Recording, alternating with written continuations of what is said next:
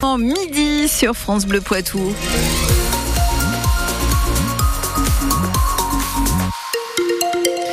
Les départements du Poitou, de Sèvres et Vienne restent en vigilance jaune pour le phénomène de crue et en tout cas, on a eu du soleil ce matin, on y revient dans un instant.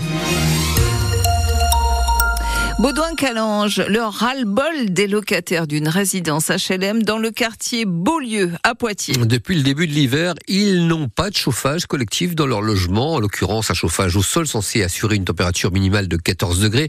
Les degrés suivants étant assurés par des radiateurs électriques individuels. Mais le chauffage au sol ne marche pas dans certains des six immeubles euh, que compte cette résidence. Et c'est pas faute d'avoir alerté le bailleur social Equidom via une pétition, un signalement à la répression des fraudes et même un courrier recommandé à Livia Tolinki est allée à la rencontre de ses locataires en colère froide. Reportage. Il faut garder son manteau quand on entre chez Valérie au numéro 20. Il fait très très froid. L'écharpe et le bonnet aussi, comme elle, et les chaussures. D'ailleurs, j'ai eu des engelures en 2022. Mon médecin m'a demandé si j'étais pas partie au sport d'hiver, donc non, c'est pas le cas. Des engelures aux pieds euh, à Poitiers, euh, c'est quand même assez rare. Hein. C'est pourtant par le sol que le chauffage collectif est censé fonctionner, la nuit jusqu'à 14 degrés.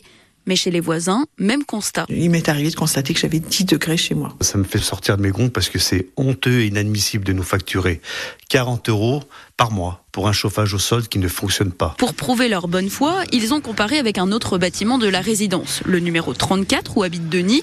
La panne de chauffage a là été réparée fin janvier. Je me suis levé, je trouvais qu'il faisait très chaud chez moi. On sent très très très nettement la différence. Ce qui fait dire à Virginie. En fait, ils nous mentent depuis le début.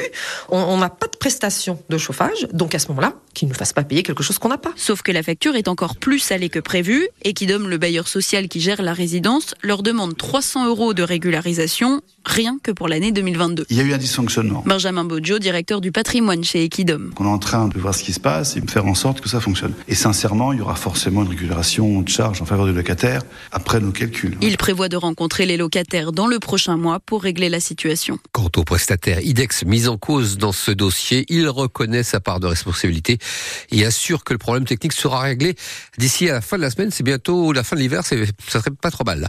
5 milliards 700 millions d'euros, c'est le montant des pertes accumulées par le groupe Casino sur la seule année 2023, chiffre dévoilé ce matin par le groupe qui a fait valider lundi son plan de sauvetage par le tribunal de commerce de Paris. Le Sénat doit se pencher cet après-midi sur l'inscription de l'interruption volontaire de grossesse dans la Constitution. Le sujet se heurte, vous le savez, aux réticences de certains parlementaires. D'un côté, le gouvernement soutenu par la gauche en faveur de cette révision promise par le chef de l'État.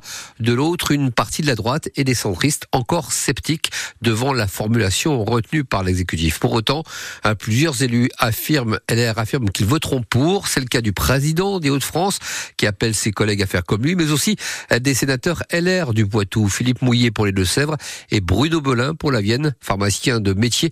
Il justifie son vote à venir au téléphone France Le Poitou de Théo Cobel. Effectivement, je suis professionnel de santé et on connaît euh, le drame que ça peut provoquer chez de nombreuses femmes d'avoir une grossesse non désirée. Ça m'est arrivé dans ma carrière, 33 ans d'exercice euh, aujourd'hui euh, à Mont-sur-Vienne. Et donc ça m'est arrivé de rencontrer, d'écouter, d'entendre la souffrance de ces situations.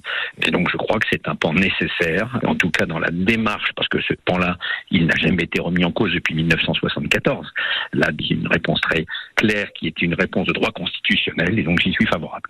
Sur la clause de conscience, euh, en ce qui me concerne, je ne voterai pas cet amendement sur la clause de conscience, parce que sinon c'est sans limite. On pourrait trouver des tas de professions qui pourraient faire état d'une clause de conscience, donc je ne le voterai pas. Le, le droit à l'IVG doit être affirmé, donc ça sera l'occasion au Sénat de le faire. Et l'examen du texte commence à 16h30 cet après-midi. Les obsèques de l'opposant russe Alexei Navalny auront lieu vendredi à 20 km de Moscou, indique ses proches. La cérémonie débutera à 14h. Les circonstances de la mort le 16 février dernier dans un camp de travail d'Alexei Navalny restent floues. Selon le service pénitentiaire russe, il est mort subitement suite à un malaise après une promenade. Les partisans de l'opposant et de nombreux dirigeants occidentaux ont eux accusé Vladimir Poutine de sa mort. L'état du stade René Gaillard à Niort à nouveau pointé du doigt. Après les footballeurs qui, vu l'état catastrophique des terrains, ont décidé de délocaliser leurs entraînements, c'est au tour des athlètes de l'association les 12-14 de se plaindre de l'état de la piste d'athlétisme. David Blais en est le président. C'est de la moquette. On peut soulever, puis dessous il y a des trous. Voilà, ça s'affaisse. C'est un peu dangereux, quoi. C'est un peu dangereux. Et euh, moi, je me pose même des questions par rapport à l'organisation de notre course, où il y a beaucoup d'enfants qui courent aussi, donc euh, on peut pas les mettre en danger comme ça. Donc on, sera obligé, bien sûr, de les décaler un petit peu. Après, on sait que la piste va être faite. Pour quelle date, euh, je sais pas. Donc voilà, euh, aujourd'hui bah, c'est compliqué parce que je suppose que ça coûte énormément d'argent d'entretenir et de refaire ça.